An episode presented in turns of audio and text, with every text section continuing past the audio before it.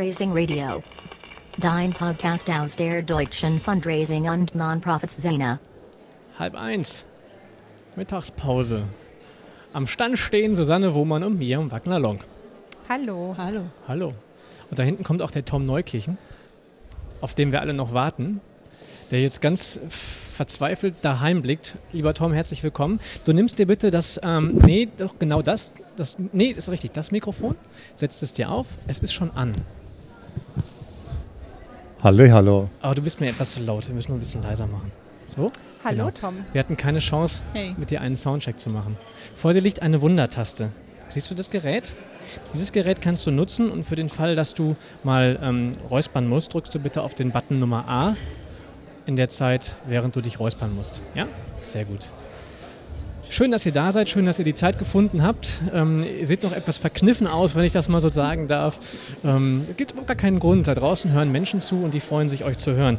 Ähm, und auf unserem Sendeplan steht was von mittagspäuslicher Dozenten- und Referententalk. Und ich habe euch gerade ganz spontan gefragt, ob ihr Lust habt, dabei zu sein und ähm, mal so ein bisschen zu berichten von dem Referentendasein auf dem Deutschen Fundraising-Kongress. Und Miriam sagte, ich glaube, du warst es, ich bin doch heute gar keine Referentin.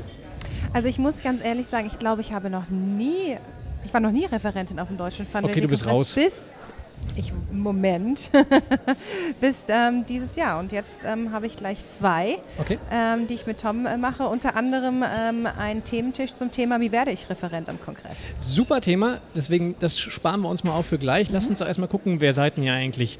Ähm, ich, normalerweise fängt man ja mit den Damen an, lieber Tom. Ich fange trotzdem mit dir an, weil dein Name hier im Podcast schon häufiger gefallen ist. Insbesondere sehr intensiv bei der letzten Offline-Geschichte, als Jörg von der Mitgliederbefragung des Deutschen Fundraising-Verbands berichtet hat. Aber vielleicht auch nochmal zwei, drei Sätze zu dir. Wer bist du, was machst du? Und man muss sich ja outen, der wievielte Kongress es ist. Oh, ich glaube, das ist mein 13. Kongress oder 12. Und ähm, ich war schon ein paar Mal Referent, hatte allerdings auch drei, vier Anläufe, bevor es geklappt hat. Dazu glaub, später das- mehr. Ne? So. Genau, ähm, das gehört sich so. Und hier halte ich jetzt zwei Vorträge zum Thema CRM. Was muss man da berücksichtigen in der Fundraising-Software und in der Implementierung? CRM. Äh, Customer Relationship Management, Software-Systeme, wie die funktionieren, ähm, was es dabei zu beachten gibt. Und ein Format, was lustig sein soll und vielleicht auch wird, äh, Denglisch. Das heißt, was sind Basic ähm, Fundraising-Terms, ähm, die jeder kennen sollte auf Englisch, um das Universum jenseits des deutschen Kongresses für sich zu erschließen in Sachen Weiterbildung und Netzwerk. Da wäre ich selber sehr gespannt drauf, um es mal ganz cool abzuspeaken hier. Ähm, vielen Dank. Susanne Wohmann, wer Genau. bist du? Hallo, mein Name ist Susanne Wohmann. Ähm, ich bin schon lange im Fundraising unterwegs, seit äh, 20 Jahren. Äh, erst auf Agenturseite und seit ähm, einiger Zeit auf Organisationsseite.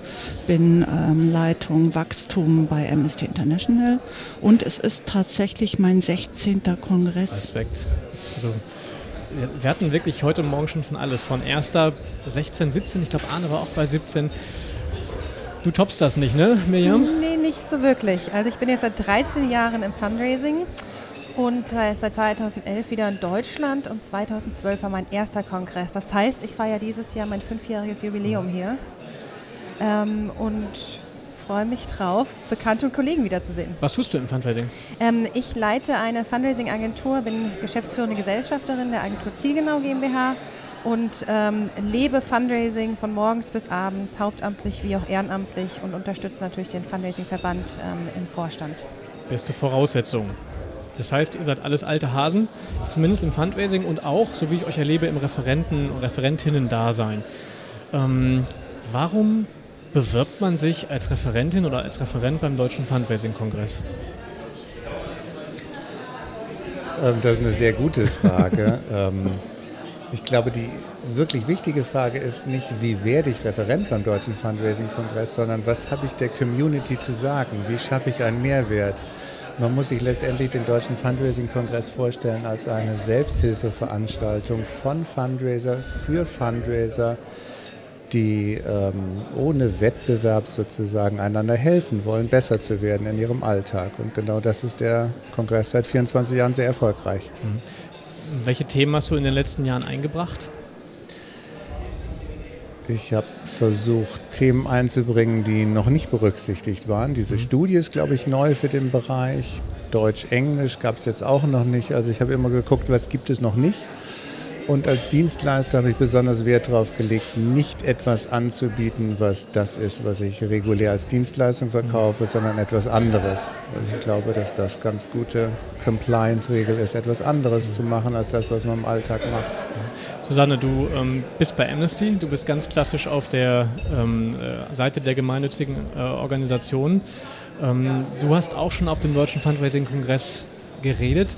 Welche Themen kann man aus einer gemeinnützigen Organisation mitbringen? Häufig ist es ja so ein bisschen immer dieser herbeigeschworene Gap zwischen Dienstleistern und gemeinnützigen Organisationen. Die Dienstleister wollen alle nur Vertrieb machen und die gemeinnützigen Organisationen erzählen alle dasselbe.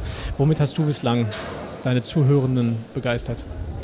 Also ich glaube, dass der Gap gar nicht so groß ist tatsächlich am Ende des Tages. Ähm, ich glaube, man sollte das auch nicht herbeireden. Ich, wenn man auf dem Deutschen Fundraising-Kongress oder auch auf den vielen Fachtagen des Deutschen Fundraising-Verbandes äh, Seminare oder Workshops anbietet, dann hat man eigentlich die Motivation, Erfahrungen weiterzugeben, natürlich. Aber, und das finde ich ganz besonders spannend als Referentin. Man nimmt auch selber viel mit. Also man gibt nicht nur was weiter, sondern man hat selber auch einen Vorteil davon und äh, sammelt Erfahrungen im Diskurs äh, mit, den, mit den Kursteilnehmern, mit den Workshop-Teilnehmern. Und das ist irgendwie unglaublich wertvoll. Und dieser Austausch ist auch, glaube ich, das, was den Kongress ausmacht. Also warum es, ähm, es ist ja das größte Branchentreffen ähm, in Deutschland und äh, warum es so viele Leute so spannend äh, finden, hierher zu kommen ist einfach die Idee, sich auszutauschen, zu netzwerken und das ist ein, total wichtig. Und da spielt es gar nicht so eine große Rolle, ob man von einer Organisation oder von einer Agentur kommt. Also ich kenne beide Seiten und äh, beide Seiten haben Vorteile und Nachteile, ganz normal, so wie das immer ist im Leben. Und beides macht unglaublich Spaß und beides ist unglaublich spannend. Wie erlebt ihr so die Fragestellung, ähm, das eigentlich im ein alter, alter Hut ist, der nach jedem Kongress immer wieder kommt. Es sind immer wieder dieselben Referenten, die hier irgendwie ähm, zu Trage kommen und immer wieder dieselben Referenten, die irgendwas, irgendwas etwas erzählen. Wie steht ihr dazu? Ähm, ich finde das einen Einwand, den wir sehr ernst nehmen und gerade deswegen bieten wir dieses Jahr die Session an, äh, wie wer die Sprecher beim ähm, Fundraising-Kongress. Denn wir brauchen in der Tat immer wieder neue äh, Referenten und wir wollen in dieser Session klar machen, es ist einfach, es ist transparent. Wenn man weiß, was man vermitteln will und das in der richtigen Art macht, dann hat man sehr gute Chancen, hier aufgenommen zu werden. Und wir brauchen frisches Blut, dieselben Leute 20 Jahre lang, das kann nicht funktionieren. Wenn du von wir sprichst, wer ist wir? Also du bist ja jetzt hier, sitzt hier als Referent, du kannst dir als Referent ja keine anderen Referenten aussuchen. Ja, wir ist die äh, Fundraising-Branche, aber ich spreche auch hier als äh, noch Vorstand vom Deutschen Fundraising-Verband, der Veranstalter ist von dem Kongress. Der Kongress muss sich ja nachhaltig weiterentwickeln und das kann nur sein mithilfe von jüngeren Referenten und für ein jüngeres Publikum. Ich würde ergänzend dazu auch noch sagen, dass wir ähm, Mitgestalter suchen. Ähm, wir suchen immer wieder Personen, die sich im Programmbeirat auch engagieren möchten und auch die Themen mit uns gemeinsam auswählen. Von daher gesehen ähm, ist es auch ähm, eine Möglichkeit, dort die Themen mit zu planen. Also auch du sprichst von wir, weil äh, du auch Vorstand bist im Deutschen Fonds. Genau, jetzt mit dem Vorstandshut aufgesetzt, ja. Okay. Ähm, jetzt hast du gerade gesagt im, im ersten Gespräch, ja, wir machen ja ein Seminar für Menschen. Äh, wie wird man denn eigentlich Referent? Wie wird man denn eigentlich Referent? Ähm, zuallererst gibt es einen Call for Paper, der jetzt im Sommer erscheinen wird. Dort gibt es die Möglichkeit, ein Thema einzureichen. Stopp mal ganz kurz, mhm. den kriege ich wie? Den kriegst du zugeschickt als Mitglied im Newsletter. Ähm, den kriegst du aber auch, ähm, die Information erhältst du über die Facebook-Seite des Deutschen Fundraising-Verbandes, also dort unbedingt ähm, Fan werden. Ähm, bekommst du aber auch über ähm, die Webseite, also die Information erhältst du ähm, von uns, dass es jetzt wieder Zeit ist, dein Thema einzureichen. wir würden dann bitten, in kurzen Worten ähm, die, der, den Schwerpunkt, äh, mit dem du dich beschäftigst, dort auch ähm, entsprechend zu kommunizieren. Also sind, glaube ich, nicht mehr als maximal 300 bis 500 ähm, Zeichen. Ähm, und ähm, reichst dein Thema ein. Wir gehen dann in den Programmbeirat und werten diese Themen dann aus nach bestimmten Kriterien, die wir im Übrigen auch transparent kommunizieren. Ähm, ihr seid alle drei im Programmbeirat? Nein, ich bin nicht im Programmbeirat, aber ich bin im Vorstand. Wir sind alle drei tatsächlich vom Vorstand des Deutschen Fundraising-Verbandes. Das war tatsächlich vorhin so nicht äh, gewollt oder beziehungsweise nicht äh, absichtlich so ausgewählt. Ihr standet drei einfach so zusammen, aber umso besser, weil dann habe ich ja kompetente äh, Ansprechpartner an der Stelle. Ähm, dann dieser Call for Paper findet ja regelmäßig statt. Da habt ihr Erfahrung mit. Wie viele Einsendungen kommen da so? Ich meine, 120 waren es im letzten Jahr, um die 100, 120. Das ist eine Menge. Kommen immer ein bisschen mehr, als wir berücksichtigen können. Das muss man sich klar machen. Aber ja. ähm, es ist jetzt keine utopische Zahl wie äh, Zulassung einer Ivy League Universität, sondern es ist eher so, dass die Chance vielleicht 1 zu 3 oder 1 zu 2 ist. Das wäre jetzt meine Frage gewesen nach der, nach der Quote. Also ungefähr 1 zu 3 ist realistisch. Und dann sagt ihr den traurigen Menschen dann ab und die anderen freuen sich. Was sind das für Themen, denen ihr absagt? Also zunächst mal ist wichtig zu sagen, wir sagen da nicht ab, sondern hier gilt nochmal, was der neue Vorstand vor drei Jahren gemacht hat, ist klare Compliance-Regeln festlegen. Es gibt einen Programmbeirat, der entscheidet über gewisse Slots, welche Themen genommen werden und nicht. Und ähm, erst zum Schluss, wenn einige Themen sich doppeln, geht sozusagen die Agentur und der Vorstand hin und sagt, das passt noch nicht richtig zusammen. Aber es gibt keine, keine Absprachen in irgendeiner Form. Äh, hintenrum oder vorne rum, sondern der Programmbeirat, wo jeder im Übrigen Mitglied werden kann, entscheidet darüber, was genommen werden soll und was nicht. Okay. Ähm, sind eher die außergewöhnlichen Themen interessant oder eher die Themen, die in die Breite gehen. Also ich glaube, was wir auch gemacht haben, auch mit dem Kongress, ist, dass wir verschiedene Stufen äh, eingeführt haben. Also Themen für Anfänger, Themen für, für den mittleren Bereich und Themen für die Profis. Und ich glaube, das war irgendwie auch nochmal ein ganz guter Schritt irgendwie nach vorne. Mhm. Also wir müssen ja immer bedenken, dass einfach sehr viele sehr heterogene äh, Fundraiserinnen und Fundraiser zum Kongress kommen und dass wir natürlich für alle auch was anbieten wollen. Jetzt seid ihr alle schon mal Referentinnen und Referenten gewesen. Und ich unterstelle, dass ihr das auch schon auf anderen Veranstaltungen wart. Ähm, hat der Deutsche Fundraising-Kongress was Besonderes, wenn man da Referent ist? Ist das eine besondere Ehre oder sagt ihr, das ist eine Veranstaltung wie jede andere auch? Also ich würde sagen, es ist im deutschsprachigen Raum die allergrößte Ehre und Auszeichnung, hier vortragen zu dürfen, denn es ist die größte Veranstaltung im deutschsprachigen Raum und mit Sicherheit auch die renommierteste. Insofern eine hohe Auszeichnung, hier dabei sein zu dürfen. Hm, ich sehe, ich sehe Nicken Ja, sonst. genau. Ja? Absolut, nicken. gerade weil man auch vom Programmbeirat ausgewählt wird. Das sind Kollegen aus der Branche, die einen dann bestätigen, dass das Thema ein Thema ist, was weitere Menschen oder weitere Kollegen interessieren könnte. Insofern ähm, kann ich Tom da auch nur zustimmen. Vielleicht nochmal mit einer, mit einer mehr zu brechen an der Stelle. Ist, ähm, man macht sich nicht die Taschen voll, wenn man hier Referent ist. Ne? Wie, wie schaut es denn aus, wenn man dann ausgewählt ist? Was gibt es denn dann dafür, dass man Referent sein darf? Viel, viel Ruhm und Ehre. Und Du, Lob. du sprichst wahrscheinlich das an, was vor zwei Jahren abgeschafft worden ist, dass es keine Übernachtungskostenübernahme und Reisekostenübernahme gibt. Was es sehr wohl gibt, ist, dass man kostenlos diesen Kongress besuchen kann und das ist ein Package im Wert von 800 oder 900 Euro. Das ist, wie ich finde, ein fairer Deal. Wenn ich Referent bin beim Stiftungstag, der deutlich teurer noch ist als unserer, dann habe ich als Referent die Möglichkeit, welchen Vortrag zu hören?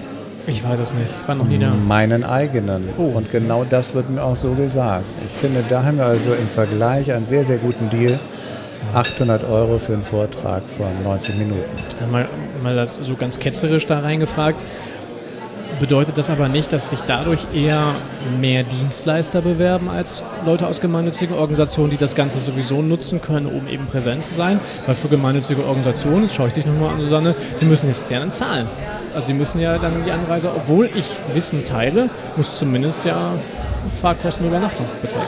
Genau, aber der Kongress dann nicht. Deswegen wäre es eigentlich logischer, wenn mehr Organisationen äh, sich dafür ähm, anmelden würden, ähm, was auch, auch gut wäre. Ich muss gestehen, im Moment, ich kenne das aktuelle Verhältnis nicht. Also da müsste ich jetzt meine Kollegen angucken, ob die das Verhältnis kennen. Verhältnis Dienstleister, Organisationsvertreter. Dienstleister, Organisationsvertreter bei den Vorträgen und Workshops. Ich muss gestehen, ich weiß es nicht. Also wir sprechen die Empfehlung aus, dass Dienstleister gerne sich ähm, twinnen, zusammentun mit einer Organisation. Das Tandem. ist schon sehr hilfreich, im Tandem, vielen Dank. Ähm, und dass das Verhältnis nicht aus dem Ruder gerät, darauf achten wir schon. Wichtig ist vielleicht noch zu sagen, es geht nicht darum, hier Geld zu verdienen, sondern es geht um eine intrinsische Motivation, sich auszutauschen, sich zu vernetzen und sich gegenseitig zu helfen. Und ich glaube, die zerstört man, indem man finanzielle Anreize gibt. Jetzt habe ich euch drei hier schon mal stehen. Ihr habt das gerade betont, ähm, Deutscher Fundraising-Verband, ihr seid im Vorstand. Ähm, das hilft jetzt auch nicht unbedingt, Mitglied zu sein im Fundraising-Verband, um Referent zu werden, da schaut ihr gar nicht drauf, ne? Nein, sondern Nein. der Programmbeirat, der ja aus Ehrenamtlern zusammengesetzt ist, also es ist auch eine ehrenamtliche Arbeit, der guckt vor allen Dingen auf den Inhalt. Ne, Ist das was, was andere ähm, in, in der Branche interessieren könnte? Ist das ein neues Thema? Ist das ein Thema, was besonders für Anfänger geeignet ist oder für Fortgeschrittene? Das sind die Kriterien. Vielleicht ein kleiner Tipp noch bei den Einsendungen von den Call for Papers. Man merkt durchaus als Juror, ob ein Konzept schon fertig gemacht ist, also ob ein Vortrag fertig ist oder ob man nur eine Idee mal hingeschrieben hat und wenn man den Zuschlag bekommt, das dann fertig macht. Das sieht man kann man zwischen den Zeilen lesen. Deswegen wäre mein Tipp, wer Referent werden möchte, möge das Programm noch komplett fertig machen. Dann wird auch die Bewerbung in aller Wahrscheinlichkeit viel besser. Das ist tatsächlich nochmal ein wichtiger Hinweis. Nix auch, hast du da auch die Erfahrung? Auf alle Fälle. Also man erkennt natürlich schon ähm, raus, ähm, wie viel ähm, Gehirnschmalz dahinter sich verbirgt. Ähm, das ist das eine. Und das andere ist, ähm, würde ich gerne jede Teilnehmer aller ähm, Seminare und ähm, Workshops nochmal motivieren wollen, dass sie uns ähm, die Feedbackbögen auch, ähm, beziehungsweise das Feedback zustellen. Nur, denn nur daraus können wir lernen. Und nicht nur am Kongress, sondern auch unterjährig ähm, sind wir für ähm, unsere Mitglieder wie auch Nichtmitglieder erreichbar und sind auch angewiesen auf neue Themen, neue Trends, Ideen und hören da auch sehr genau hin. Und ganz wichtig, glaube ich, wir suchen händeringend neue Referenten. Wir möchten neue Referenten, jüngere Referenten gewinnen. Wir sind dafür offen oder der Verband und die, der Programmbeirat ist dafür offen. Das ist die Botschaft und jeder hat eine gute Chance, da reinzukommen mit einem durchdachten Konzept. Schon fast das perfekte Schlusswort, aber ich möchte euch ähm, nicht weggehen lassen, um doch nochmal die Verbandsschiene aufzumachen. Ähm, wir haben gleich nochmal eine Extrasendung zum Thema vor der Mitgliederversammlung. Ihr seid alle drei im Vorstand. Ähm, tretet ihr alle drei wieder an? Das werden wir auf der MV sehen. Du hast gesagt, bist, ähm, du hast dich zumindest gerade geäußert hinsichtlich, dass du jetzt noch Vorstand bist oder noch was ähnliches hast du gesagt. Genau. Also ich trete nicht mehr an. Ich habe äh, von vornherein gesagt, ich möchte das nur für drei Jahre machen und da ist es nur konsequent dabei zu bleiben und zu sagen, für mich ist nach drei Jahren Schluss. Ich habe da viel Zeit und Energie investiert, habe, glaube ich, einiges auch erreicht für den Verband und jetzt gebe ich gerne den Staffel an andere motivierte Ehrenamtler weiter. Lasst uns positiv enden. Warum sollen die Menschen, die hier sind und noch nicht im Verband sind, Mitglied werden im Deutschen Fundraising-Verband? Ich fange mal, wir haben jetzt zehn wunderbare Gründe aufgestellt. Ich fange mal mit einem der Gründe an. Das ist ähm, für uns oder für mich auch eine der besten Plattformen, um mich zu vernetzen. Und ähm, das ist ein Grund für die Mitgliedschaft oder die mir die Mitgliedschaft ähm, ermöglicht, bei den diversen Fachgruppenveranstaltungen, wir aber auch treffen. Hier komme ich einfach mit Kollegen zusammen und ähm, das ist, das, das für mich äh, befördert meine Arbeit unwahrscheinlich. Plus, wir haben als Vorstand auch in den letzten drei Jahren und da auch ähm, ganz großen Dank an alle meine Vorstandskollegen und Kolleginnen, haben wir wirklich daran gearbeitet, echte zusätzliche Mehrwerte auch zu schaffen. Also ob das ein DM-Panel ist, ob das Vergünstigungen bei Fachtagen, Kongressen sind, ob das neue Fachtage sind. Ähm, also das ist wirklich einer unserer Schwerpunkte in der Strategie auch gewesen und die hat sich auch ausgezahlt und ich denke, auf der Ebene lohnt sich das, äh, da werden wir auch weitergehen, diesen Weg und da lohnt sich das in jedem Fall auch Mitglied im Verband zu sein. Schlusswort, Tom. 5000 Fundraiser alleine können in Deutschland nichts für das Fundraising erreichen, aber in einem Verband engagiert können sie wahnsinnig viel gemeinsam erreichen. Das ist, glaube ich, das Wichtige. Und wenn wir uns einmal die Frage stellen, was heißt Fundraising überhaupt? Und darauf eine Antwort haben in unserem Kopf und überlegen, was denken unsere Abteilungen neben uns, unsere Chefs, die Medien, die Öffentlichkeit, die Spender über Fundraiser. Und wenn wir da eine ganz klitzekleine Differenz entdecken, dann wissen wir, dass der Fundraising-Verband noch viel Arbeit hat und daran arbeiten wir, die Differenz kleiner zu machen. Boah, ey.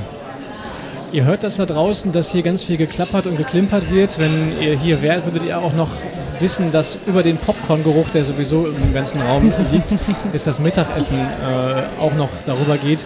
Vielen Dank euch. Ihr, ich entlasse euch zum Mittagessen und all diejenigen, die da draußen zugehört haben, haben jetzt auch die Chance, mal so ein bisschen Happa-Happa zu machen. Und ähm, hier geht es weiter um, ehrlich gesagt, weiß ich es gerade gar nicht. Ähm, ihr seht es im Programm, ich glaube, um eine halbe Stunde vor der Mitgliederversammlung. Bis dahin, ähm, alles Gute, euch auch vielen Dank für eure Zeit. Vielen Dank an dich. Und Danke dir. ähm, weiter geht's.